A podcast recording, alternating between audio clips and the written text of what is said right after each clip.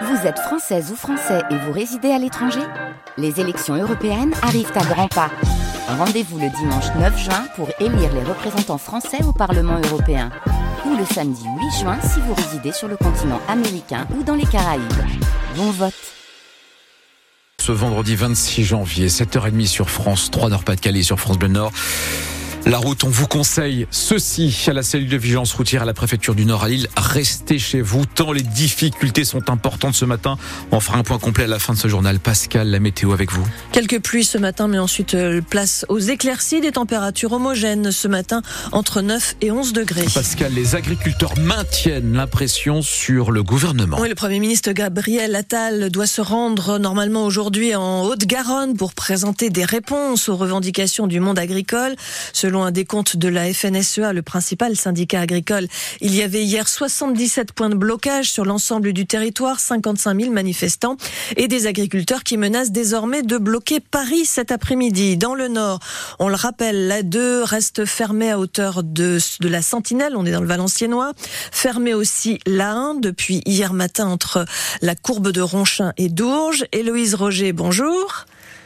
Bonjour. Vous êtes à Seclin ce matin aux côtés des agriculteurs qui ont installé leurs tracteurs sur l'autoroute depuis hier matin. Alors beaucoup sont partis, mais d'autres vont revenir. Oui, effectivement, euh, hier, euh, plus d'une centaine de tracteurs et ce matin, l'autoroute est bien plus vide. Il reste une dizaine d'engins, une vingtaine d'agriculteurs sur place qui dorment euh, soit à l'intérieur de leur tracteur ou qui se réchauffent autour du feu.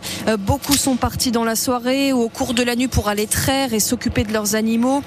Vous l'entendez peut-être derrière moi, il y a un groupe électrogène qui permet aux agriculteurs d'avoir un peu de lumière. Une remorque de camions a été installée avec à l'intérieur quelques provisions. Ils viennent d'ailleurs tout juste de sortir euh, le carton de petits pains et de croissants. Euh, sur place, il y a aussi des restes d'hier soir et des ballots de paille ont été euh, entassés à l'entrée du pont pour couper un peu du vent, mais on le sent bien passer quand même. Il fait froid ce matin. C'est pas confortable de dormir dans un tracteur avec le froid et le bruit, me raconte un agriculteur qui venait tout juste de se réveiller.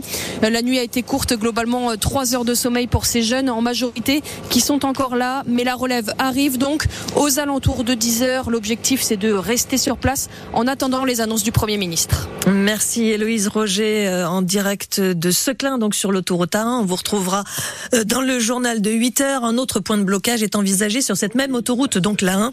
Au péage de Fresnes-les-Montauban, des tracteurs euh, pourraient se rendre ensuite en région parisienne. La 2 et la 25 restent fermées dans les deux sens. Et évidemment, France Bleu Nord vous guide dans ce trafic.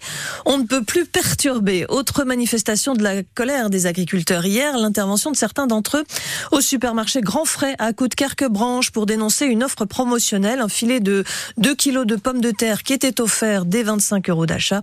La FDSEA a obtenu que la direction range ses affiches et mette un terme à cette opération commerciale. Qui sont les agriculteurs de notre région, ceux qui manifestent notamment Quel âge, quel revenu, quelle activité? Élément de réponse dans 10 minutes avec notre invitée Marie Stankoviak qui est responsable du département agriculture et paysage à l'école d'ingénieurs Junia à Lille. Et vous l'avez fort bien dit Pascal, on vous guide dans le trafic ce matin jusqu'à 9h et même au-delà pour cette édition spéciale. 7h33 sur France Bleu Nord. Pascal Thiebold, la loi immigration au régime sec. Le texte voté en décembre dernier a été largement amputé euh, par les sages du Conseil constitutionnel. 35 des 86 articles ont été retoqués, comme le délit de séjour irrégulier, les quotas migratoires ou le conditionnement de certaines aides sociales à 5 ans de présence en France. L'opposition crie au scandale.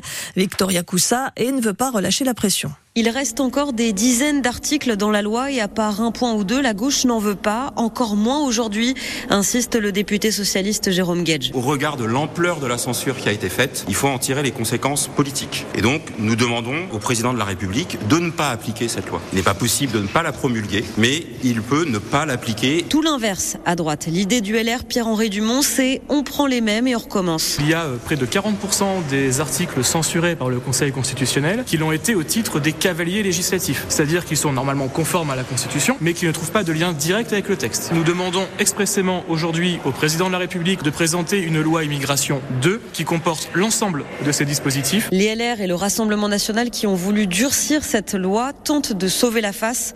Jean-Philippe Tanguy, député RN. Nous savions que pour avoir des dispositions qui sont suffisamment fortes pour lutter contre la submersion migratoire, il fallait modifier euh, la Constitution pour faire prévaloir la volonté des Français. La droite et l'extrême droite en profitent pour discréditer l'institution, le Conseil constitutionnel. Un coup de force des juges, dénonce le patron du Rassemblement national, Jordan Bardella. La maire de Calais, Natacha Bouchard, regrette la censure du rétablissement du délit de séjour irrégulier, mesure incontournable selon elle pour améliorer la situation du Calaisie confronté donc aux migrants. Le sénateur socialiste du Nord, Patrick Caner, quant à lui, se félicite que les institutions aient tenu bon face, dit-il, aux assauts inspirés de l'extrême droite. Le président et la directrice de la communauté Emmaüs de Saint-André-les-Lilles sont sortis de garde à vue et sont aujourd'hui sous contrôle judiciaire. Ils seront jugés à Lille en juin prochain pour travail dissimulé aggravé. La directrice est également soupçonnée de harcèlement moral.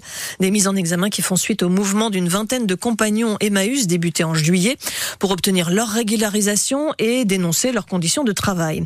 Encore une semaine de délai pour la reprise de Valdune, dernier fabricant français de roues et d'essieux pour le ferroviaire. L'entreprise ukrainienne Interpipe a finalement fait savoir qu'elle n'était pas intéressée par le site de Tri-Saint-Léger.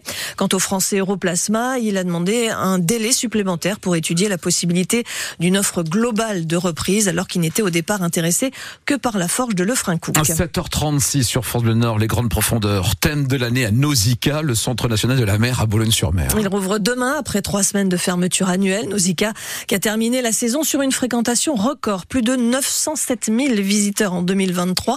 Meilleur chiffre de l'histoire du centre de la mer qui lui permet au passage d'assainir totalement ses finances. La randonnée cycliste entre Lille et Ardelot euh, se prépare le départ sera donné le 2 juin. L'île Ardelot qui présente un nouveau parcours de 164 km avec trois villes-étapes, Cassel, Terouanne et Uquelier.